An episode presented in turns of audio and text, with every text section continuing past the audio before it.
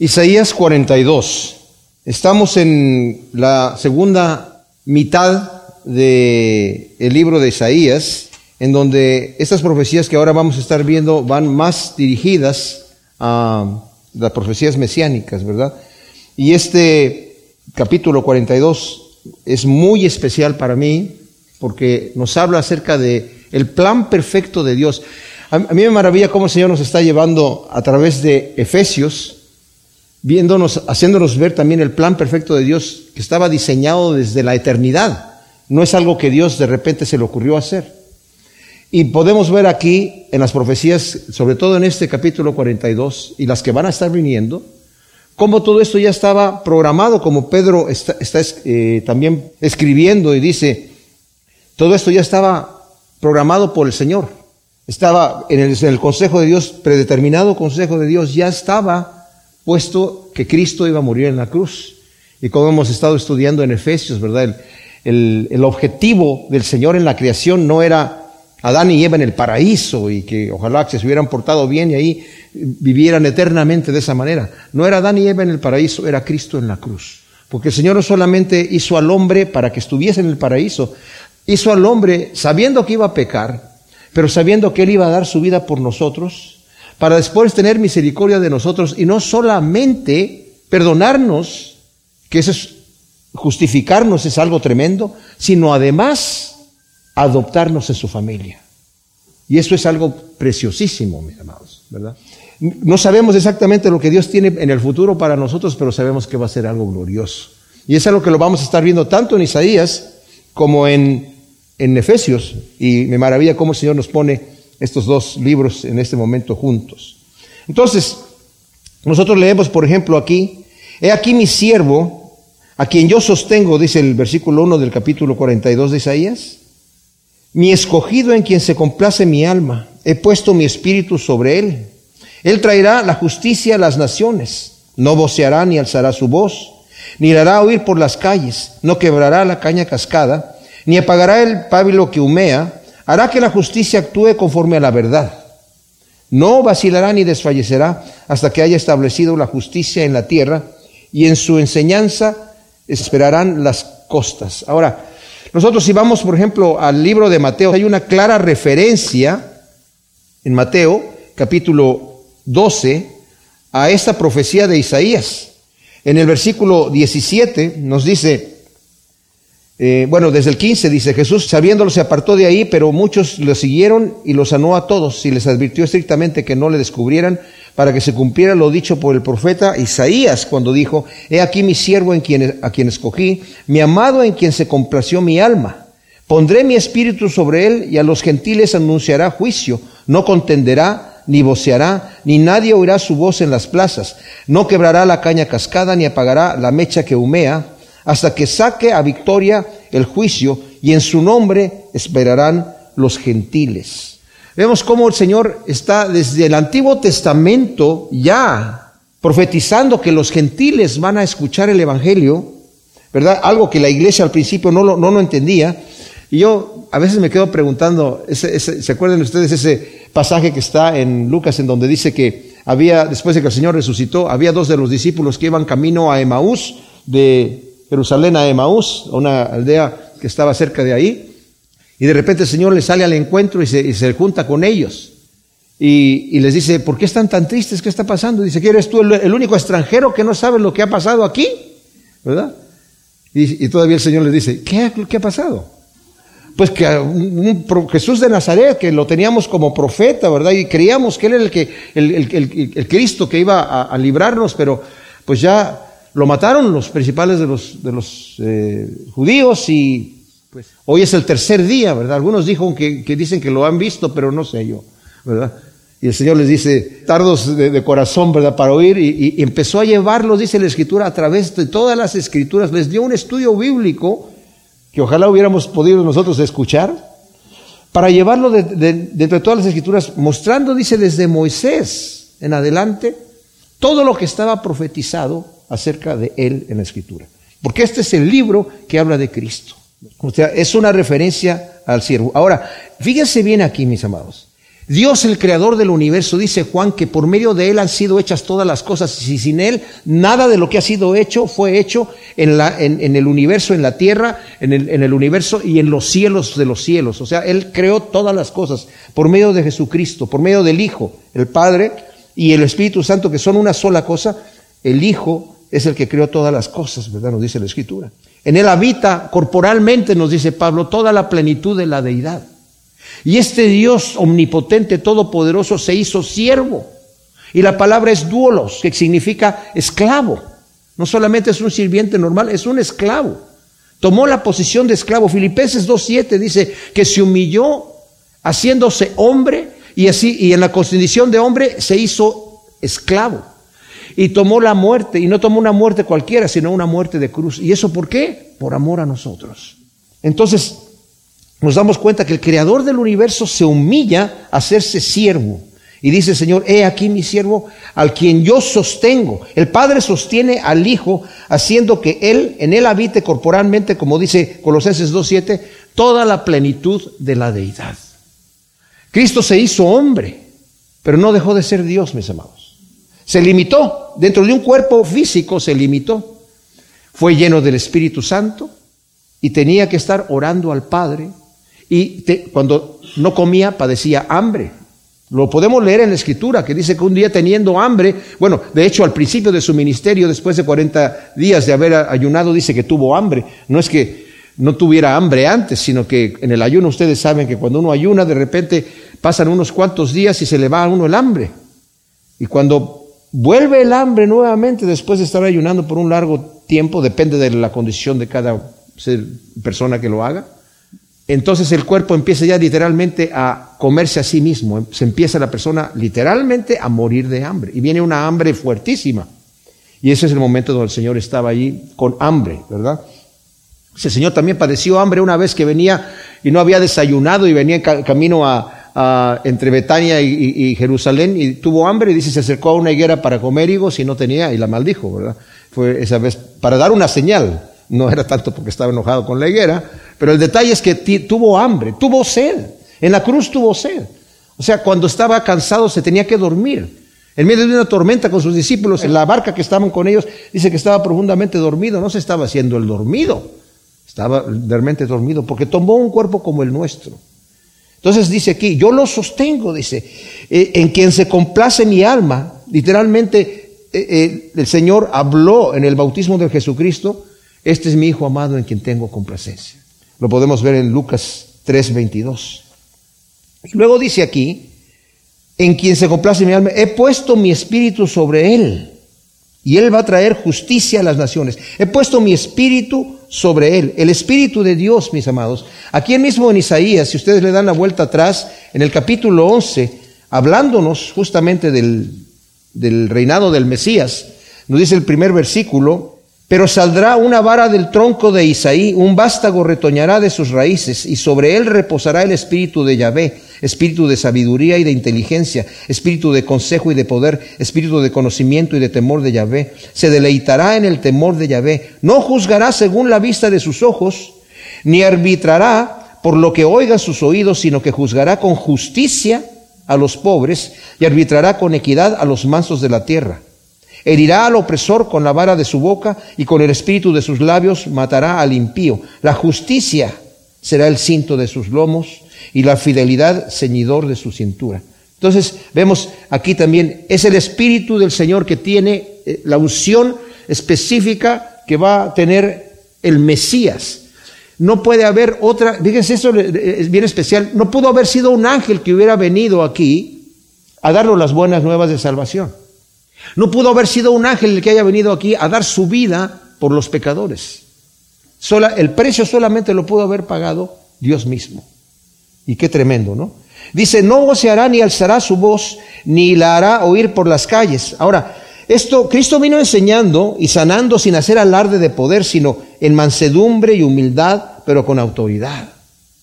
Él dijo, aprendan de mí que soy manso y humilde de corazón. Y en Mateo 7 del 28 al 29 dice que la gente lo escuchaba y estaban sorprendidos de que él hablaba con autoridad y no como los escribas y los fariseos y los maestros de la ley que hablaban citando a otras personas y no con mucha autoridad. Pero esto de que hablaba con autoridad no, está, no se refiere a que estaba hablando a gritos. No gritaba como por ejemplo un profeta estaría gritando, o mucho menos como una persona que está llamando a la violencia, a la guerra.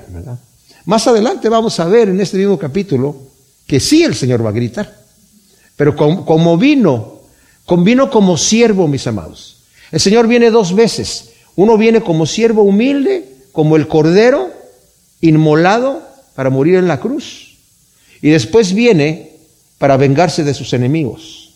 Viene ya en el día de la ira del Señor. Él no vino a condenar al mundo ni lo vino a juzgar. El mismo Señor dice, yo no los juzgo a ustedes, sino la palabra que yo les he hablado en aquel día los va a juzgar.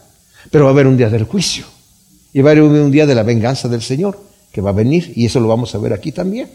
Entonces, pero dice, en este momento no va a vocear, ¿verdad? Como dije yo, no, no es eh, para invitar a la, a la guerra, pero si lo comparamos con el versículo 13 y 14 de este mismo capítulo, Yahvé sale cual varón esforzado, excita su ardor como guerrero, vocea y lanza el alarido, se muestra fuerte delante del enemigo y ya mucho, dice el Señor, que he estado quieto, me callaba, me aguantaba, pero ahora como la parturienta jadeo y a la vez resuello. Wow. O sea, viene un día de la ira del Señor, viene un día del juicio, mis amados, que lo vamos a ver ahora que lleguemos en ese momento. Entonces dice, Él no va a quebrar la caña cascada, dice el versículo 3, no va a pagar el pábilo que humea, hará que la justicia actúe conforme a la verdad. La caña que es cascada es el pecador que llega a Cristo para ser restaurado. Cuando el pecador llega a Cristo no le dice, no, es que tú ya pecaste suficiente, pecaste más allá de lo normal.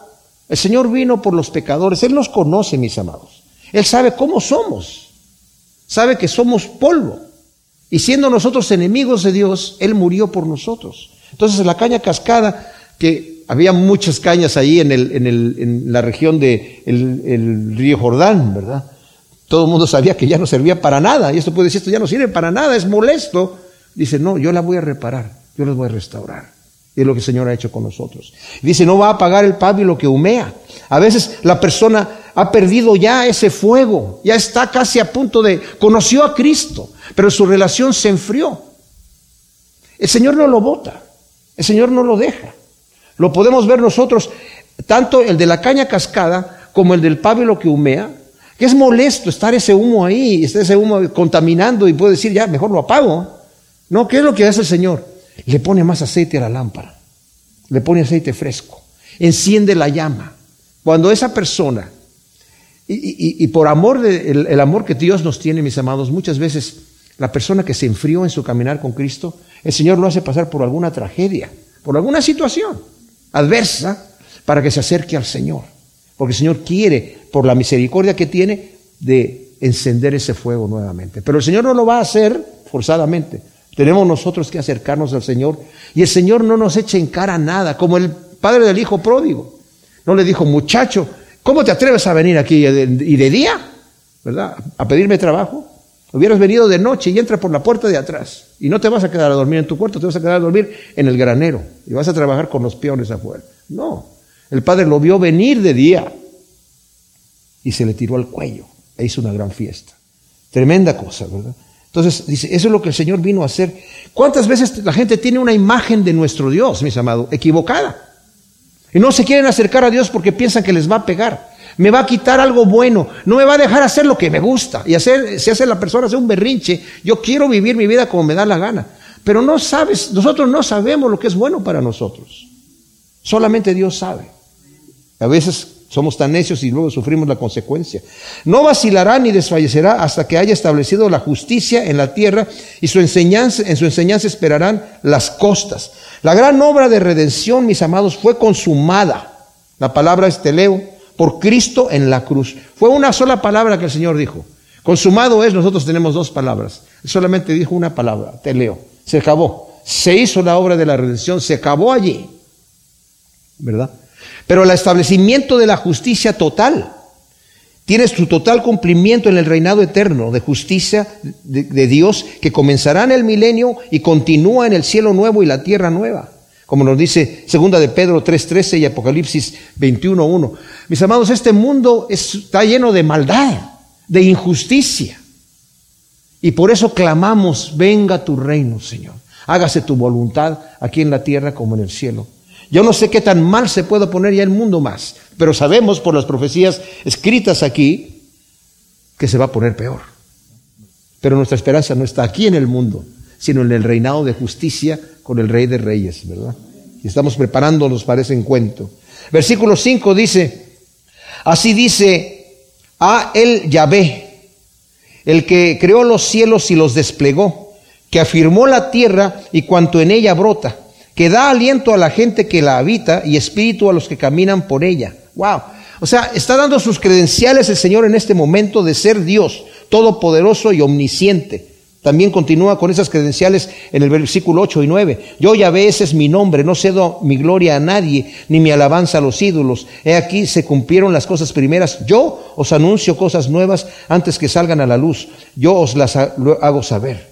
Ahora, Yahvé es el creador del universo material y del celestial. Nos dice Juan 1.3, Colosenses 1, del 16 al 17, dice que por medio de Él han sido todas las cosas y por medio de Él todas las cosas subsisten. Él las mantiene funcionando. Romanos 11:36, ¿verdad? Que dice que todas las cosas son de Él, han sido hechas por Él y para Él.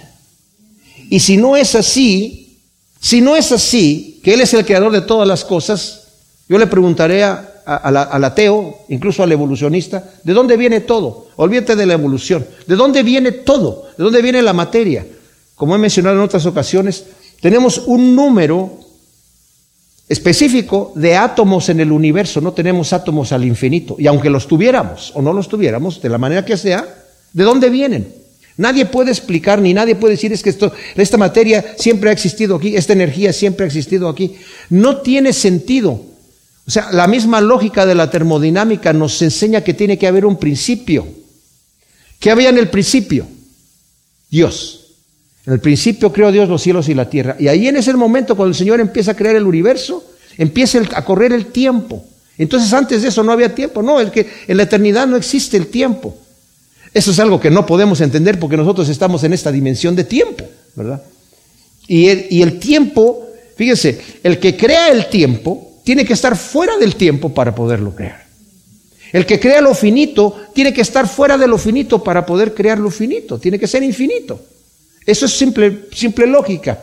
Entonces por eso no podemos entender a Dios porque está fuera de nuestro alcance lógico y de nuestro alcance físico para poderlo entender dentro de las leyes que gobiernan este universo. Pero que alguien explique entonces de dónde viene todo. También Yahvé es el creador de la vida. La evolución es un mito inventado por los hombres que rechazan con injusticia la verdad, dice Romanos 1.18. Habiendo conocido la verdad, Dios se les manifestó. Esta gente, mis amados, conocen que la tecnología que hay en toda la, vida, no solamente en los seres humanos, en todos los seres vivos, sean plantas, sean animales, sea lo que sea, ¿verdad? Todos los seres vivos, toda la vida que existe allí, es una tecnología de muy alto nivel. El otro día fui al dentista y me está diciendo, sí, es que el esmalte está muy duro, y pero ya la parte que, está más suavecita es de la raíz, está, ahí ya no hay esmalte, porque esa normalmente está cubierta por la encía. ¿Qué explicación le da un evolucionista? Y, los, si antes del esmalte, ¿qué veías? ¿Cuánto te duraban los dientes antes del esmalte? Para que la evolución dijera, hay que hacer algo con estos dientes porque se, se acaban así rapidito y la persona se muere de hambre. No, ¿verdad? No quieren ver esa, esa, situación. Le, están diciendo a la gente, tú eres un accidente. Un accidente que sucedió porque se juntaron de una manera así caprichosa ciertos átomos y empezaron a hacer eh, ciertos componentes de aminoácidos, esos cuales empezaron a crear ciertas proteínas, esas proteínas empezaron a, juntarse y a crear ciertos tejidos y los tejidos caprichosamente empezaron a crear órganos y, de alguna manera, pero de repente todo de junto porque si no, no funciona. Si falta una de esas cosas, no funciona.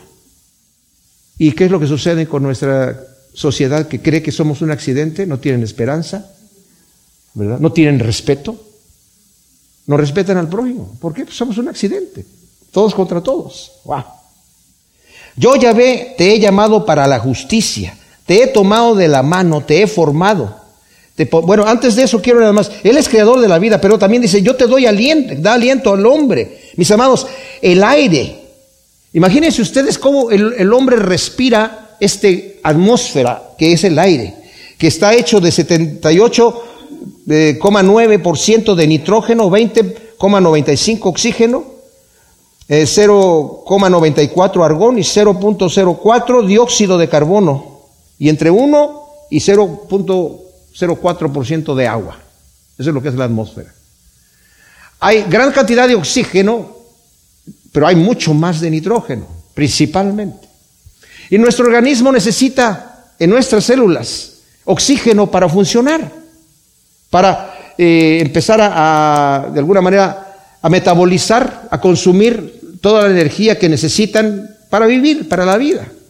Y respiramos este aire, entra los pulmones, los pulmones separan el nitrógeno, sacan el oxígeno, oxigenan la sangre y le envían a través del corazón, en donde el corazón va repartiéndolo a todas las células. Eso crea dióxido de carbono, que sale de nosotros ese dióxido de carbono y, entra el aire normal y, el cuerpo lo está purificando de esa manera. Qué impresionante. Dice, el Señor es el que te da el aliento, el aliento.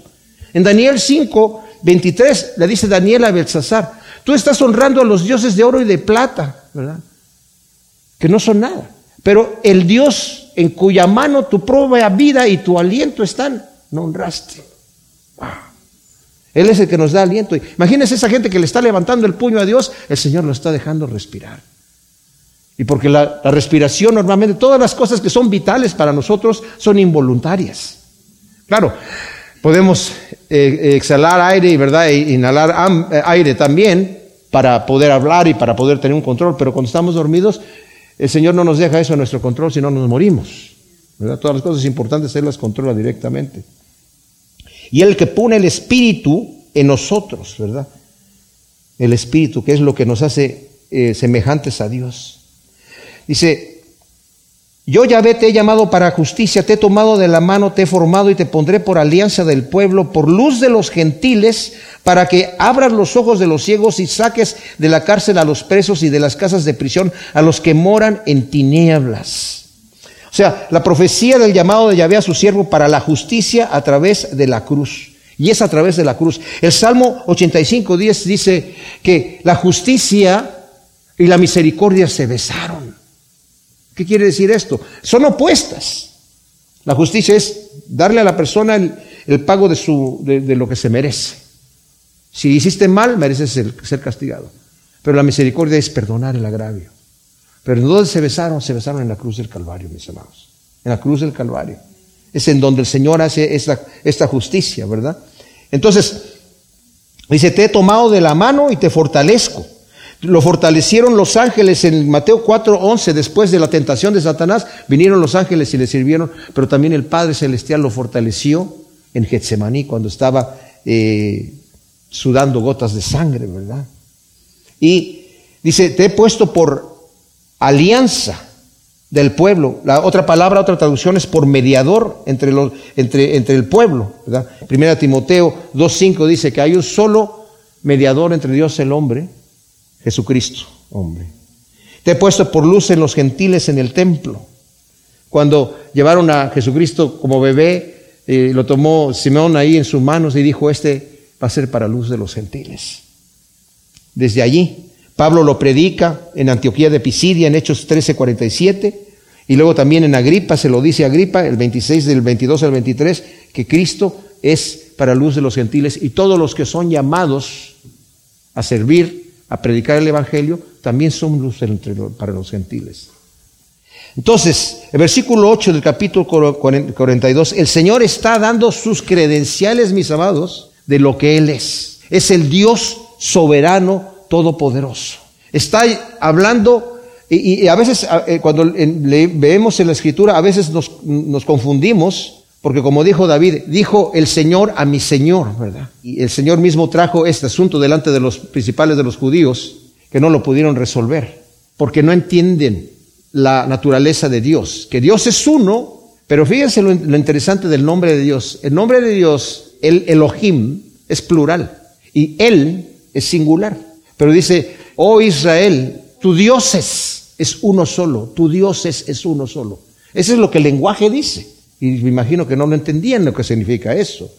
No es que haya varios dioses, sino que simple y sencillamente es la Trinidad contenida en la naturaleza de un solo Dios verdadero, ¿verdad? En tres personas distintas. Entonces dice, yo ya ve, ese es mi nombre, no cedo mi gloria a nadie, ni mi alabanza a los ídolos. He aquí se cumplieron las cosas primeras, yo os anuncio cosas nuevas antes que salgan a luz, yo os lo hago saber. Ahora, como vimos anteriormente en el capítulo anterior y en otros capítulos que hemos visto de Isaías, el gran, gran conflicto que había con el pueblo de Israel y con el pueblo de Judá era que eran muy idólatras. El Señor les había dicho, cuando entren en esa tierra, ustedes tienen que olvidarse de, la, de las religiones de las otras personas, ni siquiera indaguen para ver que destruyan todo, tienen que guardar mis mandamientos que son santos y no hagan esas perversiones de aquellas personas. No se inclinen a sus dioses, porque entonces les va a ir mal. Yo soy un Dios celoso pues no, obedecieron y empezaron a adorar a los ídolos, que tienen pies y no caminan, tienen ojos y no ven, tienen oídos y no oyen. Entonces por eso el Señor ha estado, ha estado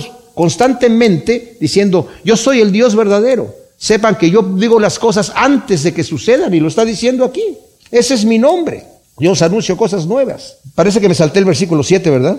Si me salté el versículo 7, antes de entrar en el, nombre del Señor, para que abras los ojos, dice, le está diciendo al, siervo de, Jehová, que el tema desde el versículo 1 hasta el 7, dice, te he puesto para que abras los ojos de los ciegos y saques de la cárcel a los presos y de las casas de prisión a los que moran en tinieblas. Me pasó simplemente decir que eso sabemos que ya era lo que el Señor estaba haciendo, incluso fue una de las señales que el Señor le dio a los discípulos de Juan el Bautista para que dijeran y supieran que Él es el Mesías, ¿verdad? Y obviamente conocía Juan esta escritura. Entonces dice, este es mi nombre. En Éxodo 34, del 6 al 7, el Señor va pasando delante de Moisés proclamando su nombre y dice, yo soy, yo soy, Dios fuerte, misericordioso y piadoso, que cargo con la iniquidad, con la maldad y el pecado, que hago bendición a millares a los que me aman pero que de ninguna manera voy a tener por inocente al malvado. Ese es el nombre del Señor. Está diciendo, yo soy, yo soy, ese es mi nombre. No cedo mi gloria a nadie, ni mi alabanza a los ídolos. Fíjense esto de no cedo mi gloria a nadie. Qué peligro, mis amados, es dejarse alabar por ser usado por Dios. Yo me sorprendo que digan, el gran siervo de Dios. Porque si el Señor le dio el don de milagros al gran siervo de Dios, al rato se la cree, porque la gente, la gente es muy fácil que vea al hombre y no vea a Dios. Y hay muchos que están, es que tú tienes que ver ese tremendo, es tremendo, tremendo. Y en vez de buscar a Cristo, mire, mis hermanos, estaba yo estudiando para Efesios, pero fíjense cómo lo estamos viendo aquí. ¿verdad? A veces cuando en conferencias de pastores, los pastores han sido, ¿y dónde, de dónde eres pastor tú? De tal lugar. ¿Y de qué tamaño es tu iglesia? Pues de tal tamaño. Ah, bueno. La mía, no, la mía es acá. Y bueno, ¿y cómo, y cómo, y qué tanta fama tienes? Y de repente puede haber en, la, en el orgullo personal del pastor que cuando, pues yo soy fulano de tal, ah, sí, no te conocía. como que me molesté un poquitito, ¿verdad? Mis amados, es Cristo el que tiene que recibir la gloria y la honra. Es Cristo el que dice, dice Señor, no cedo mi gloria a nadie mejor debemos estar contentos de que la gente no conozca, no sepa quiénes somos nosotros. Fíjese, está hablando del, siervo de Jehová y dice, no va a levantar su voz. El Señor le decía a la gente, no le digas a nadie lo que acaba de pasar.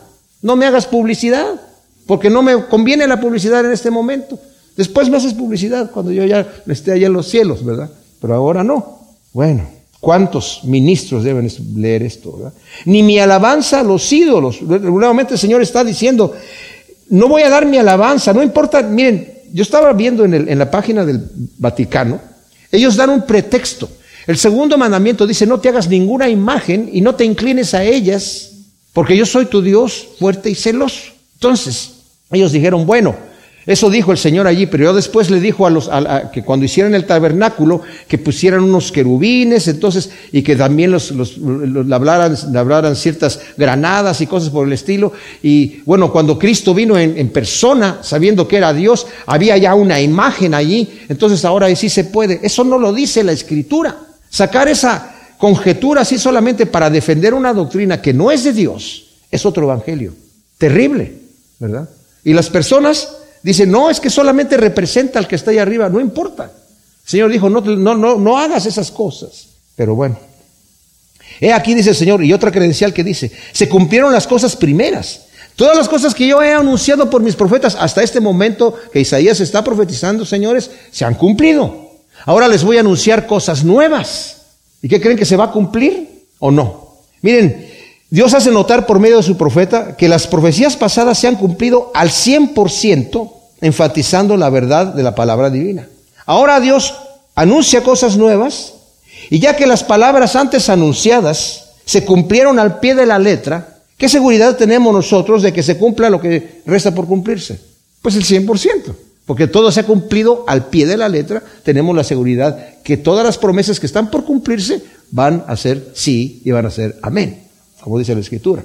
Y luego viene un cántico de adoración a Dios, donde dice, Cantad a Yahvé un cántico nuevo, alabanza suya desde el confín de la tierra, desde los que se hacen a la mar y los que la pueblan, de las costas lejanas y los habitantes de ellas. Elévese desde el desierto y sus aldeas, desde las tiendas donde habita Cedar. Canten jubilosos los habitantes de Sela, y desde la cima de los montes griten de alegría, tributen la gloria a Yahvé, pronuncien su alabanza en las costas lejanas. O sea, Isaías está haciendo un llamado a cantar alabanzas a Yahvé por la liberación que va a traer a su pueblo y la venganza de los enemigos. Esta es una profecía para dar aliento a la gente que va a ser llevada cautiva a Babilonia, mis amados. Y va a haber un momento donde el Señor los va a sacar de allí. Y está diciendo, canten ya alabanzas de antemano, porque ya las profecías pasadas se cumplieron. Las que les estoy diciendo ahora también se van a cumplir. Así que cobren ánimo. Mis amados, cuando estamos nosotros en problemas y se nos cierra el mundo, Necesitamos levantar la cabeza y mirar más allá del mundo a lo que viene, lo que el Señor tiene preparado para nosotros. Y no pensar que esto que está ahora aquí, específicamente el problema que estoy pasando ahora, es como si fuera mi todo, porque a veces como que nos abruman las circunstancias y no podemos ver más allá, nos desanimamos. Y eso es no ver las cosas desde el punto de vista que Dios quiere que las veamos. Por eso nos dice el Señor, no te afanes por nada, que tus peticiones sean conocidas delante de mí. Yo me voy a encargar. Es más, tu Padre Celestial sabe las cosas que tú necesitas. Tú preocúpate, busca el reino de Dios y su justicia. ¿Verdad? Ese es tu trabajo. Todo lo demás, Dios te lo va a dar por añadidura. Y si tienes hambre, Dios te está enseñando a tener hambre. Si tienes abundancia, Dios te está enseñando a tener abundancia. Si tienes necesidad, Dios te está enseñando eso. Y si tienes, eh, estás completamente provisto, Dios también, riqueza también te está dando esa enseñanza de vivir así. Y de esa manera, como dice Pablo, yo aprendí todo eso, de manera que ahora todo lo puedo en Cristo que me fortalece. Y luego, aquí vemos, mis amados, que cuando está hablando de, de, las costas lejanas, desde Cedar, que es Siria, hasta Sela, Petra, ¿verdad? Muchos de estos pueblos fueron antiguos enemigos de Israel, que en el futuro reinado del Señor, mis amados, unidos van a estar alabando al Señor. Miren, si quieren voltearle allí, es algo que a, los que les gusta marcar sus Biblias lo deben de marcar porque es algo especial. En el capítulo 19 aquí de Isaías, el Señor ha estado hablando acerca de Egipto y acerca de Asiria y de los juicios que va a traer, ¿verdad? Pero al final, eh, desde el versículo 22, dice el Señor, Yahvé herirá a Egipto y lo herirá y lo sanará, y ellos se convertirán a Yahvé, y él les será propicio y lo sanará. Aquel día habrá una calzada de Egipto a Asiria los asirios entrarán en Egipto y los egipcios en Asiria. Entonces los egipcios y los asirios servirán juntos. ¿A quién? Al Señor. Aquel día Israel será tercero con Egipto y con Asiria, sirviendo al Señor. Para bendición en medio de la tierra, con Egipto y con Asiria. Porque Yahvé Sebaot los habrá bendecido diciendo, bendito sea mi pueblo Egipto y Asiria, obra de mis manos, y mi heredad Israel. ¡Wow! O sea, el futuro que el Señor tiene para el mundo, mis amados, es tremendo. No tiene rabia con nadie, porque el Señor, es, todas son obras de sus manos, ¿verdad? Ahora el versículo 13 nos dice, aquí vemos en donde viene el castigo de Israel.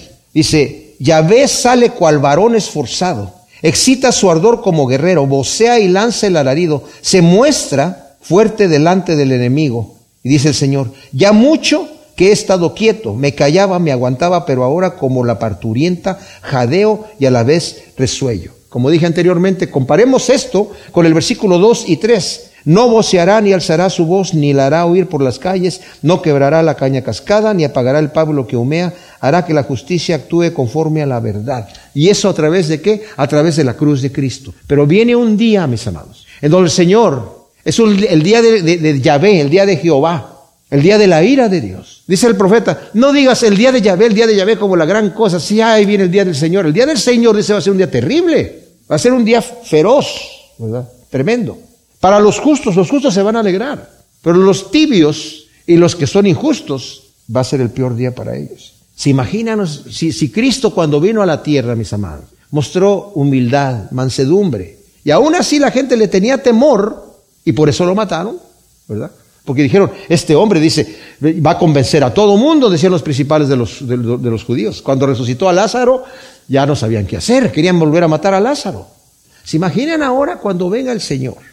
Así, en Apocalipsis dice, la gente va a decir, caigan sobre nosotros montes y escóndanos de la ira de Dios, de, de, aquel que está sentado en el trono y de la ira del Cordero. O sea, mátenos, pero la muerte va a huir de ellos. ¡Wow! Sale el Señor, dice, viene gritando como... Es la ira del Señor en donde ya no viene manso y humilde, sino voceando como guerrero, como dije en contraste con el 2 y 3. Me aguantaba, dice el Señor. Si había el día en que los malvados recibirán el pago de la maldad. Mucha gente dice, a ver, si Dios existe, ¿por qué permite tanta maldad en el mundo? ¿Por qué hay tanto crimen? ¿Por qué no actúa? Bueno, no actúa por muchas razones y muchas más de las que nosotros podamos tener, porque Él tiene sus razones y no entendemos la mente de Dios. Pero una muy buena respuesta a eso es, una, porque está esperando que tú te arrepientas. Porque si actuara ya te hubiera dado tu merecido y tú ya estarías frito. Y yo también, si no, si hubiera actuado a su tiempo. Entonces todavía no, se está vengando el Señor porque te está dando tiempo a ti para que te arrepientas. Así que dale gracias que todavía no ha descargado la mano. Pero viene un día donde el Señor sí va a actuar. Y dice, yo me aguantaba. Me aguantaba, dice. Mucho. He estado quieto. Pero ahora, como la parturienta jadeo y a la vez resuello. O sea, vengo con la furia, gritando, con grito de guerra. Dice, Apocalipsis dice, yo lo, eh, descendió en un caballo y sus vestiduras estaban manchadas con la sangre de sus enemigos y tenía en su muslo escrito su nombre, el verbo de Dios. Ese es el Señor Jesucristo, que viene al final así. Versículo 15 dice, devastaré montes y collados Haré agostar todo verdor, convertiré los ríos en islotes y secaré las lagunas. Pero haré que los ciegos anden por un camino que no conocían. Haré que sean conducidos por senderos que ignoraban. Cambiaré las tinieblas en luz delante de ellos y los lugares escabrosos en llanura.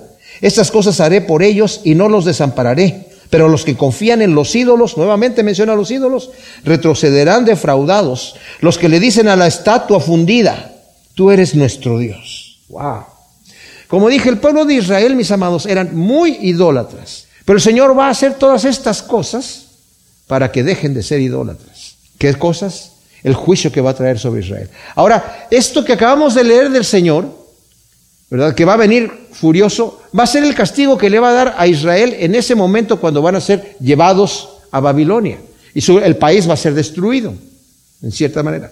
Pero tiene su cumplimiento final en el día final de la tribulación, mis amados, cuando el Señor descargue su puño sobre la humanidad que lo ha rechazado, y va a haber siete años de tremenda tribulación. Los primeros tres años y medio, algunos lo llaman la tribulación, y los últimos tres años y medio, la gran tribulación y el, el periodo de la ira del Señor.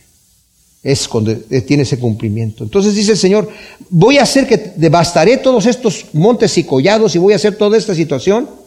Es un contraste entre la destrucción y la vergüenza de los impíos e idólatras y los pecadores que arrepentidos pasan de las tinieblas a la luz, de la opresión a la libertad y de la angustia a la paz y el amoroso consuelo de Dios. El contraste de, de la destrucción que el Señor va a traer a la vez va a estar levantando a aquellos que se acercan al Señor. La confianza que tenemos nosotros en medio de un mundo pecador, mis amados, el mundo no se va a arreglar, el Señor se va a tomar cuentas de ese asunto, el Señor lo va a arreglar, el Señor lo va a arreglar, lo va a arreglar todo. Pero si nosotros confiamos en el Señor estamos seguros, pase lo que pase. Puede que suframos los golpes, pero el Señor nos va a librar. Así como sufrió, vino el, el juicio sobre Judá por haberse rebelado contra el Señor, y fueron deportados a Babilonia. Y fueron deportados justos y pecadores. Ahí va Daniel. Ahí van sus tres amigos, Sadrach, Mesach y Abednego. Y los hicieron eunucos. Pero el Señor los levantó. Y el Señor los, los honró ahí en esa tierra y los utilizó de una manera tremenda. Y es lo que el Señor hace con, su pueblo, ¿verdad? Dice, los que dicen a los estatuillas, tú eres mi Dios, retroceden defraudados por cuanto sus dioses falsos no pudieron librarlos, no pudieron librarlos, están defraudados. Les clamamos a nuestros dioses y se quedaron ahí nada más, ni parpadeaban, ni me miraba cuando le estaba hablando. Le gritaba y ni siquiera se tapaba los oídos. Parece que está sordo, claro. Esto puede referirse también a los caldeos que tenían muchos dioses, ¿verdad? Y que se dieron cuenta los, a los caldeos al momento de, de, haber sido invadidos por los persas, ¿verdad? Por los medos, por mucho que clamaran ahí. Pero también puede referirse, y sobre todo, al pueblo de Israel que se fueron deportados con sus diosecitos y las cositas que llevaban y al final ahí se dieron cuenta, esto no sirve para nada. ¿Saben por qué, mis amados? Porque regresaron de allí aprendiendo la lección. Y nunca más los judíos volvieron a ser idólatras. Se fueron al otro extremo completamente. Ya incluso destruyen ahora, hoy en día, ¿verdad? Destruyeron muchas, si uno viaja allá a Israel, están destruidas muchas de las estatuas de los romanos, hicieron de, de algunas de, los, de las figuras importantes de su época. Porque decían, dice, no te harás imagen, no importa que no la estés adorando ni venerando, no te hagas imagen de nada, y este también le volamos la nariz o le volamos la cabeza. Y hay muchas estatuas que no tienen cabeza por esa situación, ¿verdad? Porque los judíos dijeron, aquí dice que no te hagas imagen. O sea, lo llevaron al extremo, pero aprendieron la lección. Ese es el, el tema. Entonces el versículo 18 dice, sordos escuchad y oíd, ciegos mirad y ved. ¿Quién es el ciego sino mi siervo? Y sordo sino el mensajero que envío? ¿Quién es el ciego como el, emisario y ciego como el siervo de Yahvé? Mucho mirar, pero no te percatas, con los oídos abiertos, pero no te enteras. Yahvé, por causa de tu propia justicia, quería engrandecer y magnificar la ley. Ahora, Yahvé, por medio de su profeta, hace un llamado a los sordos a oír para que entiendan y a los ciegos para ver, para que comprendan. Cuando dice aquí sordos, escuchen, ¿verdad? y vean, ciegos, está, medio cómico, ¿verdad? Están ciegos, pero vean por favor, y, perciban, y, sordos escuchen y, comprendan. Aquí el siervo de Jehová, mis amados, para que no se confundan, no es el mismo que está en el versículo 1. En el versículo 1 mi siervo dice, es Jesús. Aquí el siervo de Jehová se está refiriendo a Israel, que no quiso escuchar, que no quiso saber. Le está llamando siervo. Dice, aquí el siervo es Israel, que aunque mira mucho no se percata y aunque escucha no se entera que Dios lo había escogido para ser un pueblo santo que engrandeciera la ley de justicia de Dios, del Dios santo. El Señor lo había escogido de esa manera para que así lo hiciera. El Señor se lo dice en Deuteronomio 7. Dice, yo te estoy escogiendo como un pueblo especial para engrandecerte. Y lo estoy haciendo porque te amé, porque te amé. Para que te lo me representes delante de un mundo pecador. Pero ellos no pudieron, no lo supieron hacer así. Ahora, eh, de hecho, lo vamos a ver en un segundo más, dice, pero este es un pueblo saqueado y despojado, todos atrapados en covachas y encerrados en prisiones. Lo saqueaban y nadie lo libraba. Lo despojaban y nadie les decía, devuélvelo. ¿Quién de entre vosotros prestará oído a esto y atento escuchará para lo porvenir? ¿Quién entregó a Jacob al saqueo a Israel a los eh, depredadores? ¿No fue acaso Yahvé contra quien pecamos? En cuyos caminos no se quería andar, ni cuya instrucción se daba oído. Descargó sobre él el aldor de su ira y el furor de la guerra. Lo rodeaban sus llamas, pero no se daba cuenta. Lo quemaban, pero no hacía caso. ¡Wow! Tremenda cosa. Israel como nación falló por su ceguera y su sordera voluntaria en total rebeldía a Dios, a traer salvación a las naciones que no conocían al Dios santo y verdadero. Miren, en el capítulo 26 de aquí de Isaías, mis amados, en el versículo 16 dice, oh Israel, en la angustia acudieron a, oh Yahvé, perdón, en la angustia, refiriéndose a Israel, acudieron a ti, derramaron la oración cuando la fuerza de tu castigo arreciaba. Como la parturienta que le llega el parto se retuerce y grita de dolor. Así hemos estado en tu presencia, oh Yahvé. Concebimos, nos retorcimos, pero dimos a luz viento. No trajimos salvación a la tierra, ni le nacieron habitantes al mundo. O sea, Israel falló en su intento de traer salvación a la tierra por su rebeldía. Y por eso dice el Señor aquí, yo quería engrandecer la ley, Pero tú eres un pueblo despojado, saqueado, ciego, atrapados en covachas, te saqueaban y nadie te libraba, te despojaban y nadie decía devuélvelo. Después dice, ¿quién es el que está haciendo esto contra ti? El brazo de Dios, el Dios mismo, al que, al que no quieres escuchar. Te rodeaban las llamas, pero no te dabas cuenta y te quemaban, pero no hacías caso. Israel, como dije, como nación, sufría la disciplina severa de Dios, pero no se corregía. Esto es un tremendo llamado de atención para el mundo que más y más se revela contra su creador, mis amados. Más y más se revela. No solamente veamos a Israel, veamos al mundo que sufre las consecuencias del no estar sometido a Dios. Esta nación de Estados Unidos se fundó bajo principios bíblicos, pero ya le dieron la espalda como nación a Dios. Y está sufriendo las consecuencias y no se da cuenta. Todavía creen, es que nosotros, esta es una nación fuerte porque nosotros lo hicimos fuerte. No, Señor, se fundó bajo principios bíblicos. Dios también tiene un llamado de atención a prestar oído y a estar atentos a lo que está por venir. Nuestra eternidad, mis amados, depende de esto. Nuestra eternidad depende de esto. Dios tiene un destino glorioso para todos aquellos que le escuchan y se entregan a Él. Pero para los rebeldes, según nos dice Daniel 12, del 1 al 3, unos se van a levantar para vida eterna, para gloria, y otros para vergüenza y confusión perpetuas. Si no prestamos atención, esa es la realidad, ese no es un cuento, esa no es una fábula. Esto no es religión, esto es realidad. Es lo que va a venir, es lo que viene. La eternidad viene, mis amados, y todo depende de cómo reacciono yo a lo que Dios quiere de mí. Y como vamos a ver cuando veamos en, en Efesios el domingo, todo lo que hacemos nosotros lo tenemos que hacer para la gloria de Dios. Todo. ¿Cuál es tu trabajo? ¿A qué te dedicas en el día? ¿Qué es lo que haces en el día? Lo que estés haciendo, por tedioso que sea, hazlo para la gloria de Dios y ya no va a ser tedioso. El Señor se va a glorificar en eso. Y tenemos nuestra vista puesta en el Señor. No nos ha llamado el Señor a todos ser predicadores o maestros de la Biblia, pero sí nos ha llamado a todos a ser luz y ser sal. Gracias te damos, Señor, por tu palabra. Te pedimos que tú siembres estas semillas en nuestros corazones, Señor, para que den su fruto al ciento por una en el nombre de Cristo Jesús. Amén.